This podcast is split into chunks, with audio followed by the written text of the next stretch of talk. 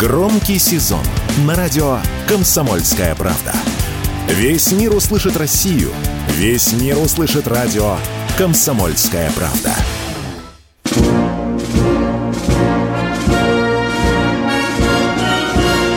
Военное ревю полковника Виктора Баранца.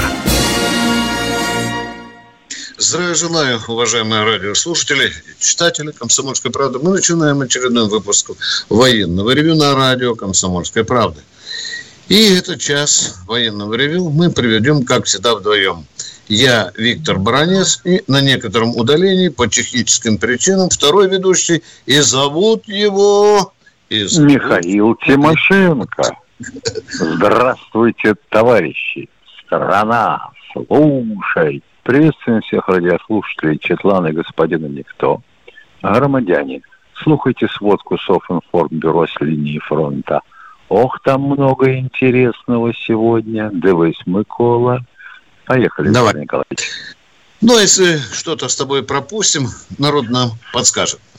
Итак, по традиции. По традиции, э, что заметного, выдающегося, приметного, яркого было в нашей военной истории 10 октября.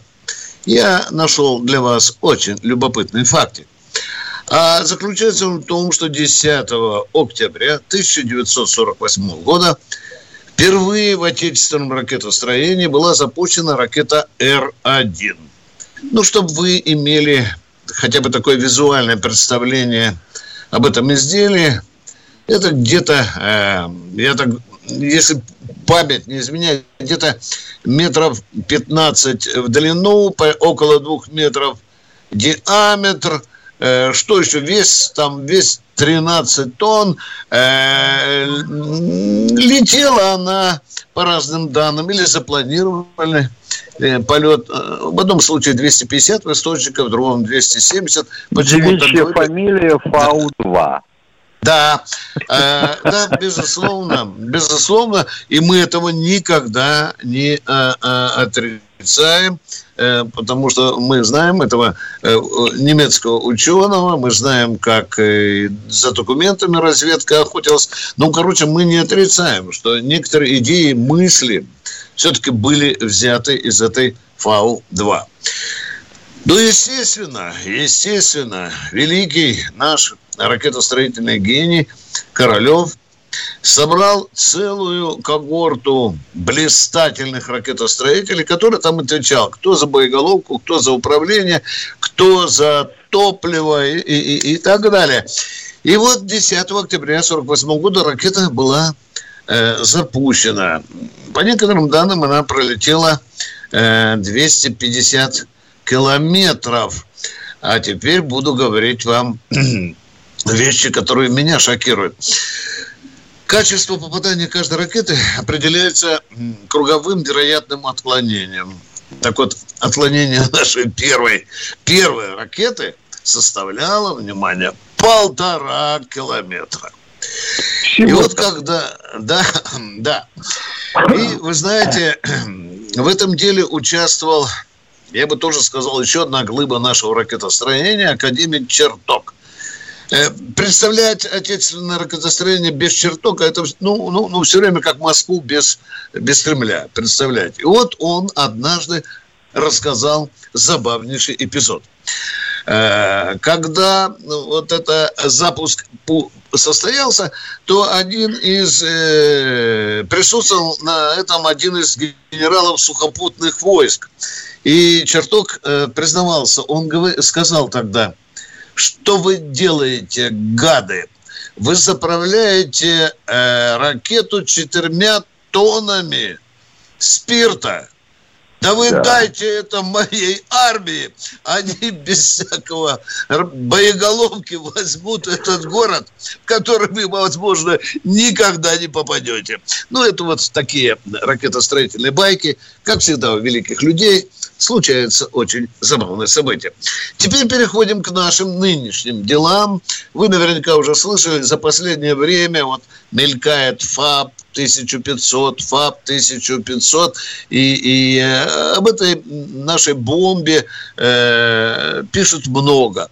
Я кратко расскажу. Она существовала уже давно, потому что она вообще с 54 года существовала. Да? Но в чем это было? Это такая чугунная дылда, который летчик сбрасывал так на глазок, скажем так, да. А куда попадет, туда и попадет.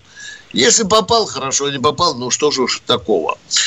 И вот впервые, тут надо отдать должное, конечно, американцам, а потом и нашей разведке, догадались американцы с этих чурок чугунных сделать неуправляемые они были, сделать управляемые грубо вам скажу, там фастовое оперение было с некоторыми рулями, система управления была сделана, там приводы какие-то, естественно, и, и, и, и электронный глаз был, и закладывалась туда программа и так далее. Но тем не менее, вот эта чурка гигантская, да, она э, 1500 килограммов, она теперь летит не слепо, куда-то вниз ее пилот бросил, в заданном квадрате, пустил и улетел она еще и управляема, потому что наши люди, наши в конструкторском бюро, золотые головы, они создали как раз вот этот, я боюсь теперь назвать, он называется унифицированный модуль планирования и коррекции. Там, а планирует э, она за счет нет, крылышек. Да, да, которого э, мы, мы, мы приделали туда. Ну и, в общем-то, дорогие друзья, что это такое? Кроме веса, кроме веса, она имеет почти трехметровую э, длину. Там, э, по-моему, э, не побоюсь сказать, ну, где-то 60 с лишним сантиметров диаметром, да. Э, да, э, в талии поэтому... 60 сантиметров. Да, да. Ну и, конечно, конечно, э, вес взрывчатого э, вещества э, внушает, внушает. Там, э, по-моему, 600 с чем-то 70 килограммов. Это да, вот к тому, да. что правильно Михаил заметил, что по своему вот этому э, эквиваленту тротиловому она три раза происходит, превосходит э, наш кинжал знаменитый. Ну, а теперь еще о чем можно сказать? Мы его приспособили к двум нашим бомбардировщикам. Су-34 и, и Су-35. Любопытная деталька. Когда первый раз попробовали, но все-таки весит же чушка много, на Су-34. Э, попробовали, подходит. А теперь уже, оказывается, может быть и, и будут две сразу. ФАП-500 так вот под брюшком у него прикреплены. И Су-35, этот вообще тут вознамерился рекорд взять. Говорят, может 3-4 взять. Ну, что, конечно, вы скажете, а если на Западе есть, и надо отдать правду, надо сказать, американцы по этой части шагнули раньше нас к этой идее. К дам там, по-моему, Миша, да? Или него. Совершенно верно. GDM, да, существовало. Да. Но, как всегда это дело, если у кого-то очень хорошо сделано, то мы не лыком шито. Ну, сейчас же американцы... Грех, не грех воспользоваться. Да, да, да. Но сейчас же американцы волосы на одном месте себе рвут, но никак не могут догнать нас по гиперзвуку. Что же, падла, не делали? Уже покупали наших мерзавцев. Батоны долларов в рот засовывали, поймали мы за задницу этого. У другого выкупили, э, как устроен прямой прямоточный двигатель. У третьих интересует, почему у нас у американцев датчики на теле ракеты горят, а у вас, блин, у русских ничего не горит, все летит и так далее. А какое там горючее, ну и так далее.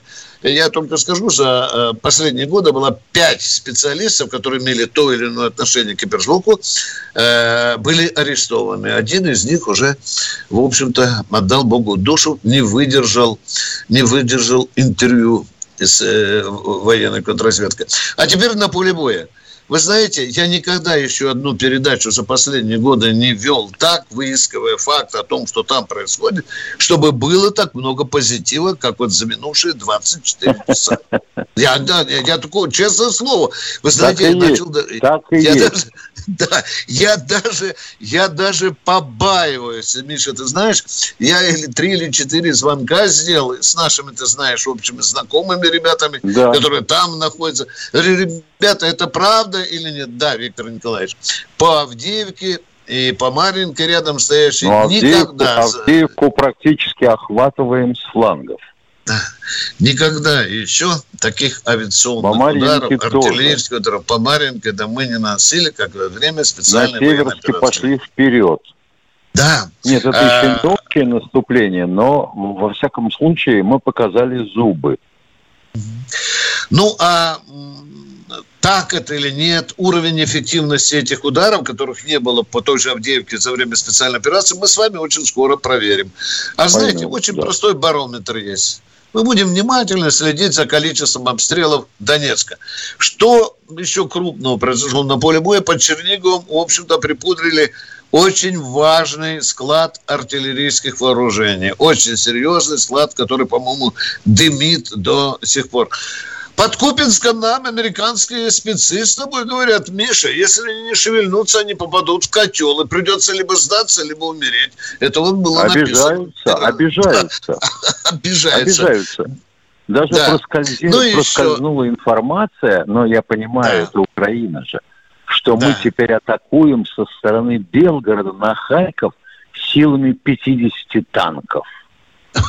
Ты, боже мой, это же, Миша, это половина полка. Да что, это полтора батальона, так вот, по большому счету. Да. Ну и что, Игнат, этот э, говорящая голова ВВС Украины, пожаловался, что по 20-30 самолетов каждый день налетает, да. Баронец Тимошенко уходит на перерыв. Военная ревю. Полковника Виктора Баранца. Продолжаем военное ревю. С вами баронец Тимошенко. Я должен сделать уважаемые товарищи, вам несколько заявлений. Не переживайте, Михаил Тимошенко находится по техническим причинам на удаленке. Вы все равно его сегодня услышите, его чарующий голос. Теперь еще одно объявление. Еще одно объявление. Мы сегодня пройдем в формате три части. Только три части. Э, четвертая часть у нас тут по, скажем, по нашим редакционным соображениям, она уйдет на другую передачу. А сейчас мы с Михаилом Тимошенко ну, Я надеюсь, ждем... что это только сегодня. Ой, постучи по дереву, пожалуйста, по-хорошенькому. Ну что, а сейчас у нас э, знаменитый наш штурман, радиоштурман Катя. Она принимает ваши звонки. И сейчас мы узнаем, кто сегодня первый дозвонился. Елена Москва. Задать вопрос могу? Конечно. Задавайте. Конечно. А вот скажите мне, пожалуйста, если мне вот внучка говорит, а можно жить без войны? Можно, можно. Можно жить. Можно, но не нужно. Да. Как это не нужно жить без войны? Не Война знаю, же случается вот не потому, дети, что кто-то дети хочет. задают вопрос. Э, Николаевич, ну, вот, ну слушай, ну вот спрашивают дети, как ответить им? Вот у меня внуки спрашивают, как им ответить? Как им Можно ответить? жить без войны? Можно, можно. В детском саду вы живете без мордобоя? Ну, Алло. Нет. Как это нет? Как это нет? Значит, вот. все-таки дерутся? Дерутся. Ну так а что вы хотите-то, значит? Это война. Человек так устроен. Ему всего ну, мало. Как ребенку ответить? Как ребенку ответить? Уважаемый, можно ответить? жить без войны. Можно жить. Пока, пока отвечайте так. Да, да. А вот когда э, дяденьки политики не договариваются, тогда вперед выходят генералы. Вот так вы им и скажите. Хорошо? Да. Хорошо, я вас поняла, ладно. И, а мы вас так тоже вот так и вам отвечаем, да. А мы продолжаем военное ревю. Кто-то у нас. Дмитрий а, из Москвы, здравствуйте. О, Здравствуйте, уважаемый товарищ полковник. А, у меня вопрос. А, с э, нашей на приведении боевых действий а, вот, специальной военной операции участвуют многие рода войск наших вооруженных сил, в том числе и воздушно-десантные войска. Ну, как видно, они применяются там в роли мотострелков. А, вопрос. Да. А, будет ли в дальнейшем меняться концепты применения ВДВ в сфере, в свете новых вот этих э, вызовов? Или все-таки есть надежда, что еще фильм в зоне особого внимания достаточно актуален? Вы меня поняли, наверное, да? Спасибо. Давай, Михаил, я тогда даме отвечал, теперь твоя очередь. Давай. А, а потом я с тобой. Что будем делать с воздушно-десантными войсками? Михаил, ты меня слышишь или нет? Алло. Михаил Тимошенко меня не слышит, буду я отдуваться. Значит, уважаемые, ваше замечание абсолютно правильно. Ибо стратегия и тактика использования воздушно-десантных войск совершенно не такая, какой мы наблюдаем сегодня на поле боя. Внимание, помните Чеченскую войну? В горах да. кто, кто был, да? Морская пехота. И, и, нам же также звонили и говорили, что ж вы, твою мать, делаете, да. Я думаю, я думаю, что, наверное, эта специальная военная операция прочистит мозги нашим стратегам и все-таки заставит задуматься, как надо использовать воздушно-десантные войска. Все. Спасибо. Катень, да, кто у нас в эфире? Михаил, куда ты пропустил? Я грущу без тебя. А кто кто у нас в эфире? Э, Катя. Григорий Краснодар. Здравствуйте, Григорий. Здравия, здравия желаю, товарищи полковники. Э, первый вопрос. Вот э, читал, что пенициллин система определяет вражескую эту, ну, артиллерию по слуху, а не по сигналам. Это так или нет? Да, это система звуковой, теплозвуковой разведка, она правильно называется, да, со таким смешным, милым названием. Ну, что-то отвалилось, как бывает. Да, да, да, ну ничего. Алло, Михаил, у нас тут Да, спрашивают... такое впечатление, такое впечатление, да. я слышал вопрос. Да, такое да. впечатление, что мы собираемся отказаться от идеи а, того, чем так гордились десантники. От парашютного десантирования и превращение я, надеемся, совершить в десантно-штурмовые части.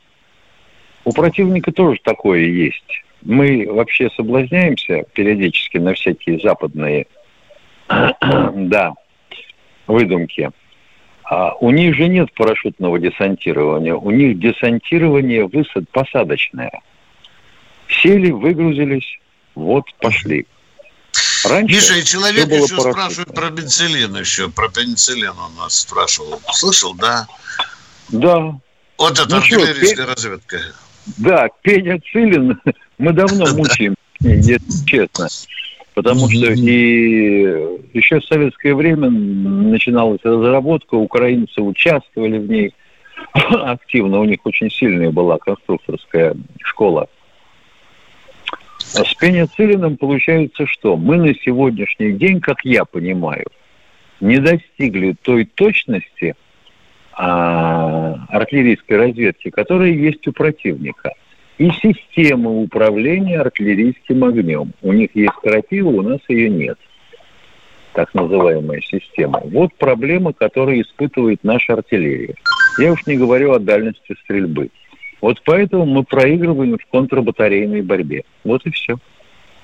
И когда вы будете смотреть сегодня, завтра видео, по посадка и поле справа и слева зеленое, вы посмотрите, пожалуйста, сколько снарядов легло в эту посадку и как поле взрыхлено там. Перелет, недолет. Как сказал нам Тимошенко один комбриг, да где же мы столько снарядов доберем? Да. Проблема есть. Проблема есть, да. Хотя артиллерия наша издавна, Миша, правда же, да? Она же всегда ну, славилась, да. да? Конечно. Но да. хотим, хотим отметить сразу, вот по последним данным двух дней последних, резко увеличилось случаи, при, количество случаев применения Краснополя. Угу. Тоже интересный штришок добавляет к портрету да, да, военной да, операции. Да. Катенька, кто у нас в эфире? Сергей Новосибирск. Здравствуйте, Сергей. Здравствуйте, товарищи. Вот два вопроса. Вот мы проводим специальную военную операцию, вот это фактически война. А что по радио, по телевидению в первую очередь говорят об Израиле. Израиль, Израиль. Это почему так получается? -то? А что сегодня события вообще выбросить на помойку надо? Сегодня весь мир кипит, приковано внимание только к Израилю, уважаемые. А мы вот, а вот уважаем... сегодня ни разу да. не упомянули, да, пожалуйста. А вот если, а вот если, да, а вот если, допустим, привлечь ваше внимание к такому словечку Газа, это город такой на побережье Средиземного моря. Вот э, в 1947 году, когда родилась идея что израильтянам надо иметь свою еврею территорию и страну, так сказать, во искупление грехов Гитлера, им отвели место на а, территории, прилегающей к Средиземному морю. А там же уже была страна Палестина. И ее поэтому разорвали на части. И эта Палестина, Палестина, получалось, занимала чуть ли не половину той площади, которую Израилю отвели. Израилю это не нравилось. И он начал воевать с ними. И воюет до сих пор. Как начал в 1947 году, так и воюет до сих пор, если честно. Да. И вот с Газой на сегодняшний день он хочет ее уничтожить. Там живет 2 миллиона человек. 2 миллиона, только подумайте. На 360 квадратных километрах территории. И что дальше? Если он уничтожит Газу, останется только сектор э, западного Иордана. А это прихлопнуть можно. И тогда все, никакой Палестины, один великий Израиль. А вот если не прихлопнет, или если даже прихлопнет, то арабы будут так любить израильтян, что будут душить их в объятиях сразу. Мы ответили на ваш вопрос, видите, вот хоть бы вы рассказали. Ну, второй вопрос, пожалуйста, уважаемый. Второй, а второй вопрос. Вот в связи с событиями в Палестине-то среди наших мусульман могут быть волнения или нет? А им чего волноваться-то? Мы их разве кого-нибудь душим? Они могут обижаться, Они могут обижаться на Израиль. Они на Израиль могут обижаться. Вы спрашиваете, может быть, добровольцы? Могут быть добровольцы, да. Добровольцы, да. а что такого? Да. Это выбор каждого человека. Да. Я не исключаю, что, может быть, так оно и будет, большой вероятности. Катенька, у нас время еще осталось до перерыва или нет? 30 секунд. Значит, еще раз объявляем. Военное ревью ведут Тимошенко и Баранец. У нас сегодня в эфире, к сожалению, только три части. Сейчас, после короткого перерыва, мы снова выйдем с Михаилом в эфир, и это будет наша сегодня последняя часть. Готовьте, пожалуйста, вопросы. Мы будем на них стараться отвечать. Никита Данюк и Владимир Варсобин подводят самые честные итоги недели и с оптимизмом смотрят в будущее. Когда военный потенциал чуждого вражеского блока начинает плодиться на твоих границах, нужно делать так, чтобы этой угрозы, экзистенциальной угрозы, а не мнимой угрозы не было. Я считаю, что все зависит от одного слова – победа. Поэтому только победа. Каждую пятницу в 7 часов вечера по московскому времени на радио «Комсомольская правда» слушайте программу «Тактика Данюка».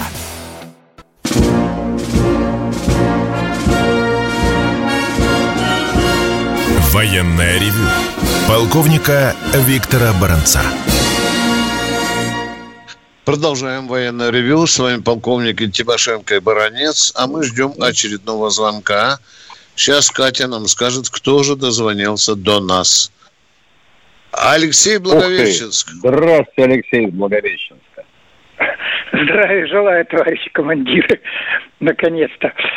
Можно начну вот с этого. Начинайте с чего угодно, знаете, что вы имеете право задать два вопроса. Пожалуйста, поехали. Ага. Извините лепесток, лепесток летит с запада на восток. Девочка Таня, прости меня, что не сберег тебя. Аллея ангелов прирастает плитами, могильными плитами. И бьет слеза в могильную плиту. Прости, прости. Ответ отомсти. И вновь немецкие танки грохочут по Украине, по моей Украине. И наши сыновья, как прежде наши отцы и деды, ведут бой, смертельный сбой. Я знаю точно, победа будет за нами. Но где она, я еще не знаю. Берлин, Париж, Лондон, Бостон, Лиссабон. Но я знаю, что если где-то на земле есть, есть нацизм, нашей земле покоя не быть. Все. А вот вопрос Сколько раз вот... увидишь немца, столько раз его и убей. Вот и все. Лучше, да. чем Симонов, не скажешь. Нет, я... Вопрос задайте, пожалуйста, мы вот поняли. Я хочу задать вопрос. Я да, это да. самое, про сапоги. Вот извините, я в сапогах армии прослужил. Берцы и сапоги. В чем у них разница? Что выгоднее, что удобнее? Я понять не могу. В зависимости от ситуации. Когда вы идете по болоту, по самое не могу. Берцы тут мало, чем по болоту. Да, да, да, да, да. А, а когда ты ездишь конечно... на машине, то берцы да. лучше. Да танке, на машине, а БТРе. Два, а две формы да. обуви иметь нельзя. Нет, ну почему? А, ну, конечно, конечно. Но не беспокойтесь, у нас сапог хватит на 10 армий, если чего. А, а, а представляешь, мы... Виктор Николаевич, как бы шикарно выглядели вооруженные силы. Вот они идут в сапогах, а на шее, связанные шнурками, мотаются берцы. Да. Между прочим, вы заметили на параде Победы? Офицеры блистали хороших надраенных хромовых сапожках. Как говорил мой старшина, в них бриться можно, когда он меня учил защищать сапоги. Да. Уважаемый... Только в сапогах и получается. Да. Уважаемые, эта дискуссия, к сожалению, продолжается. Спор о том, что лучше, тоже продолжается. Спасибо вам, Благовещенск, за как вашу поэзию. Палестиной. Да, конечно. Кто у нас в эфире, Катенька? Лев. Лев Екатеринбург. Здравствуйте, Лев. Слушаем вас. Екатеринбург.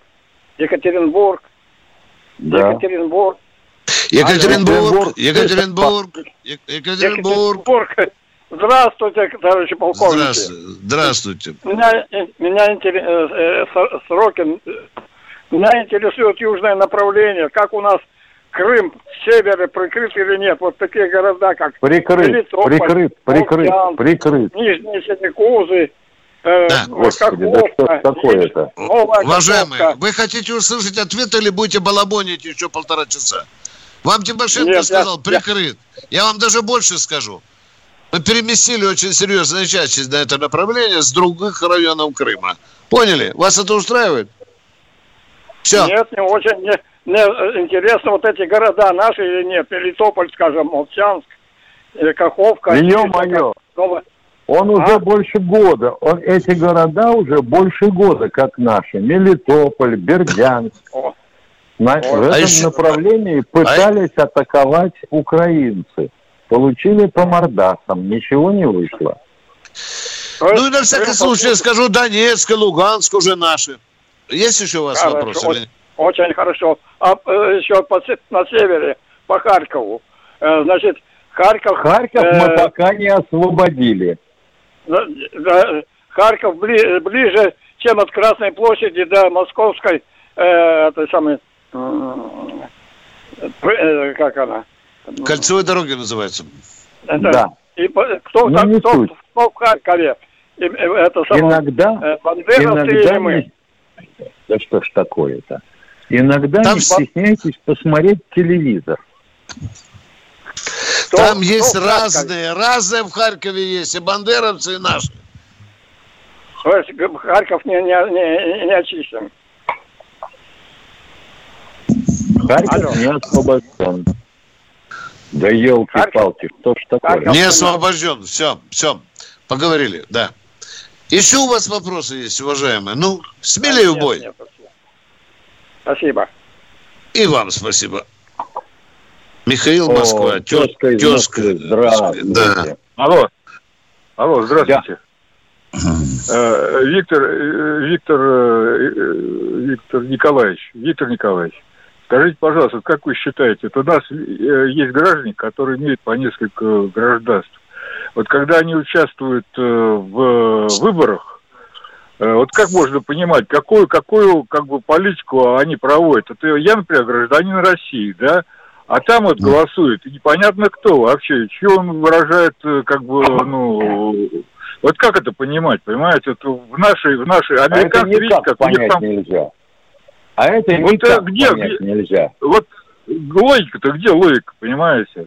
Я лишаю, я считаю, что надо лишать, их, их, их надо лишать этих граждан права выбора Понимаете? Ну что, вот, допустим, право уехал, выбора, уехал... Право выбора чего? Право выбора чего? Ну, участие в выборах. Да. Органов власти. Вот как это возможно да вообще? Здесь, а при чем здесь органы власти? Да вот послушайте меня, органы, вот послушайте а меня, органы власти... Вы спрашиваете, что с ними делать? Отвечаю, выселять.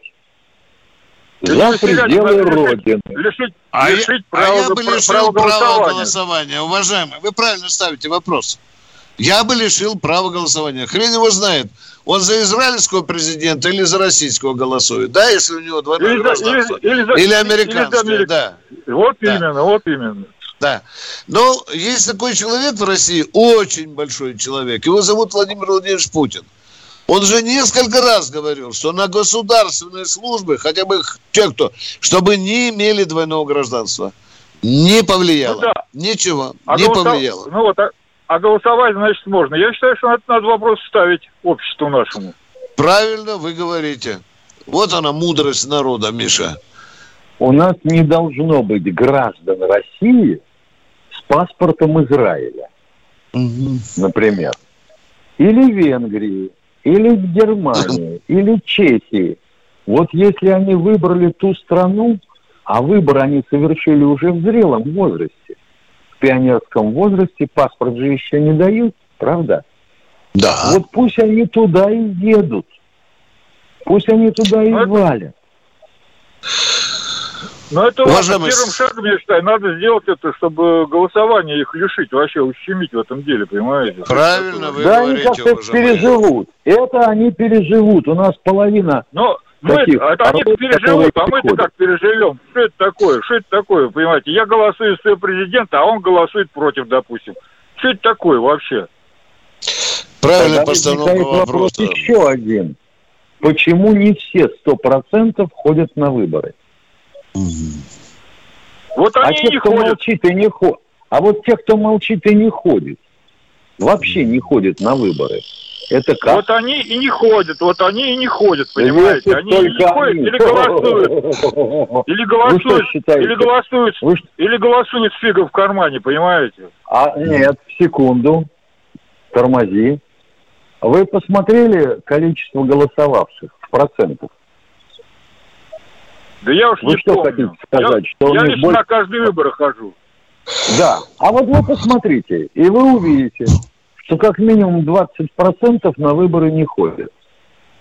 Ну вот они и есть паспортами, значит, с этими, с двойными. А, а, а есть да. еще и с тройными паспортами, уважаемые. Я мог бы назвать таких людей здесь. Спасибо. Правильная постановка. Государственная постановка вопроса. Спасибо вам. Да. И, идем дальше. У нас еще две минутки, три минутки осталось. Константин Самара. Константин Самара. Да, здравствуйте. Вопрос такой. Возможно ли после девятого класса создать э, значит, училище по примеру Новочеркасского училища МВД, где с 12 до 18 э, учатся курсанты МВД, МЧС, Новочеркасский. Так вот, создание после 9 класса возможно ли по следующим специальностям? Отдельно автомеханики, автослесари, отдельно лесоохранщики, пожары, МЧС. В общем, совместить училище именно что после 9 класса и чтобы сэкономить, например, три года их учить, с 15 до 18 лет. Лесоохрана пожарная, МЧС, МВД, автомеханический профиль и также медицинский, где девчонки. И получается... Вариантов, 9... вариантов, мы как понимаем, есть два. Либо это специализированные школы, как в свое время учинял Никита Сергеевич. Вот я такую заканчивал, как программист и математик. Либо это надо называть техникумами, а ныне колледжами. Понятно?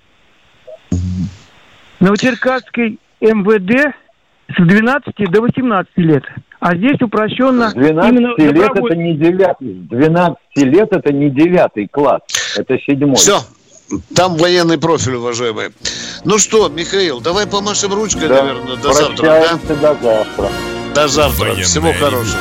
Полковника Виктора Баранца.